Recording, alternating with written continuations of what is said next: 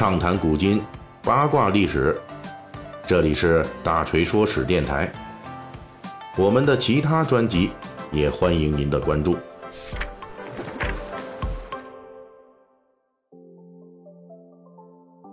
今儿个啊，二月六日，农历大年初二，作为农历己亥猪年的新春第一期大锤说史节目，咱们呢在开始播节目之前。一样还是先向大家拜个年啊！祝各位老少爷们儿、各位大美女们，祝你们新春快乐，在新的一年里边阖家幸福、平安喜悦。书归正传啊，在春节期间与大家直接利益相关的这项目啊，恐怕就是压岁钱了。这个压岁钱呢，咱谁都跑不了。那差别呢，无非是在于，或者咱们有的是收压岁钱的，咱们有的是发这压岁钱的。那总之呢，就是人人有份儿，有进有出。在我国，压岁钱有非常悠久的历史，而且压岁钱在其发展过程中有过一次关键性的角色转变。在这个历史节点上，压岁钱在进行角色转换的同时，也无意中记录了我国金融货币历史上的一次巨变。本期呢，我们就在这个新春福至的档口来说一说这压岁钱的历史故事。目前学界的观点就认为，压岁钱的这个起源是西汉时代的压胜钱。如果这么算来呢，压岁钱在我国的发展已经有两千年以上的历史了。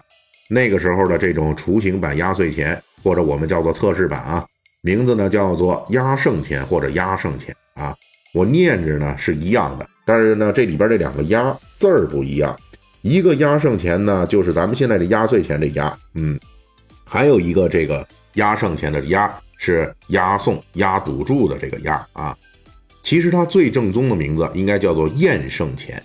所谓厌胜，这里边涉及的东西就比较复杂了啊。厌胜，讨厌的厌，这个厌，厌恶的厌。咱们大锤说史栏目呢，毕竟不是这种巫蛊之术的专栏，咱们就不太具体说这玩意儿了。简单概括呢，就是厌胜啊，可以理解为我国西汉时期的一种巫术。主要作用就是包括压邪啊、攘灾啊，还有这吉庆祈福啊这两大功能。而所谓的验圣钱、压圣钱，其实就是验圣活动延伸出来的一种道具。咱们这儿要解释一下，之所以两千年前的我国先人会用钱币充当验圣的道具，主要是因为古人很早就认为钱币可以通鬼神。最早形态的压圣钱就是当时铸造的一种特殊钱币，上面铸有吉祥话语。比如说“屁兵莫当”“富贵未央”之类的，呃，翻译成现代文的意思呢，大约就是“百病不侵，富贵长久”啊。后来呢，在验圣钱上还出现了吉祥图案，这类验圣钱、这类压圣钱啊，拿来呢给孩童来佩戴，图的就是驱邪避灾，就构成了最早意义上的压岁钱。大家注意，这个时候的验圣钱虽然通过给孩童佩戴，走出了向压岁钱发展的第一步。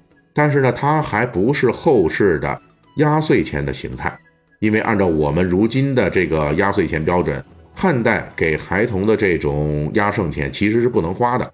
它虽然在外形方面被铸造成了钱币的模样，但是呢，他们称呼它这个特殊的钱币，正是因为这种压胜钱其实不能流通，也就是不能用来买东西，它只是一种装饰性的吉祥配件。而且最重要的呢，是这时候的验胜钱还没有与春节绑定。是节日还不是节日啊，都可以给这孩子佩戴。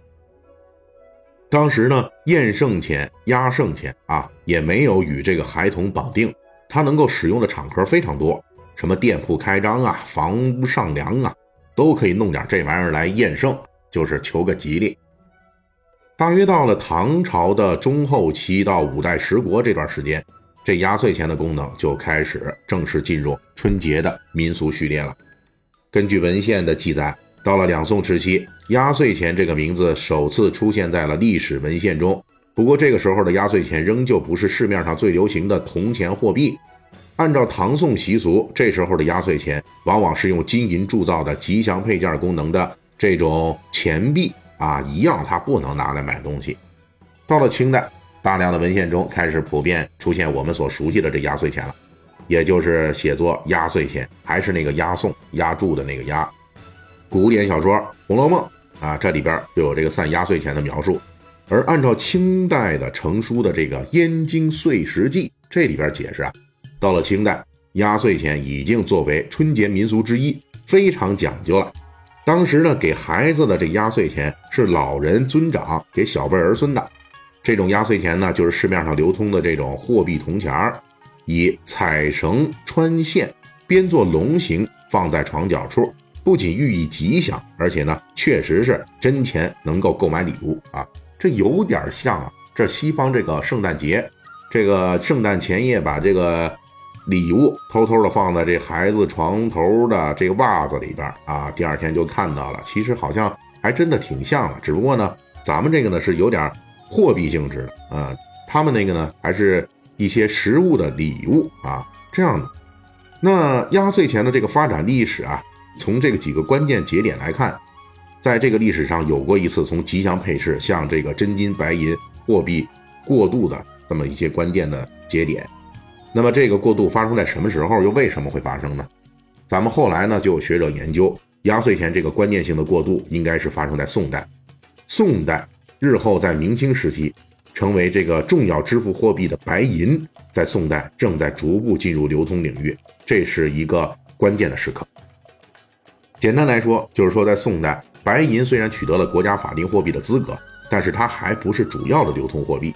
以白银为材质铸造的压岁钱，还只能充当吉祥祈福的道具，并不能直接到市面上去购买东西。但是呢，因为从宋代开始，压岁钱就正式由白银来铸造了，本身就代表着一个巨大的飞跃。虽然在宋代，因为白银的流通领域还比较受限，很多时候呢，银质的压岁钱还不能拿来在市面上花。但是无论如何，这时候的白银也已经具备了货币的属性。那么，银质压岁钱的出现。本身就是压岁钱货币化的正式开始。等到了明代，当白银正式成为市场流通的主要货币的时候，那些白银铸造的压岁钱也就自然而然地具备了同等的货币价值。而当压岁钱在明代具有真正的货币属性之后，到了清代，压岁钱反而可以堂而皇之地从白银领域再度迂回到了这个铜钱领域。啊，既可以用白银，也可以用铜钱。说白了就是呢，您这家要是富裕，给孩子这个钱比较多，那可以弄点白银啊银两。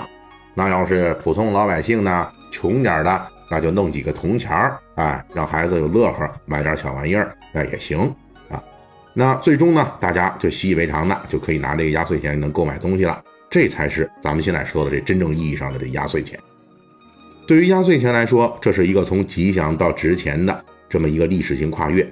而它的这个角色转换，恰巧也反映了中国古代金融历史同时期发生的一个关键性的历史巨变，这就是以铜钱为主的货币向白银为主的货币进行的过渡。本期大锤就跟您聊到这儿，喜欢听您可以给我打个赏。